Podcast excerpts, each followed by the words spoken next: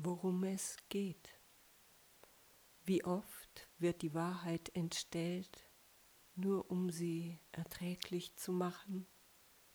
Die Nachrichten sind voll davon. Ich wünschte, kein Neugeborenes müsste mehr diesen Horror sehen. Eine Rose verwelkt, eine andere erblüht.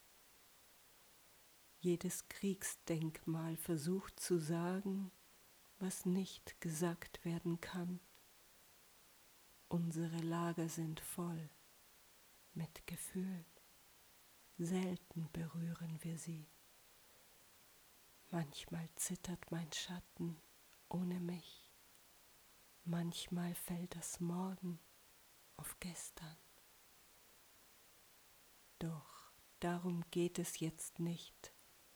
Worum es geht, hat mit den Augen zu tun, die sich abwenden.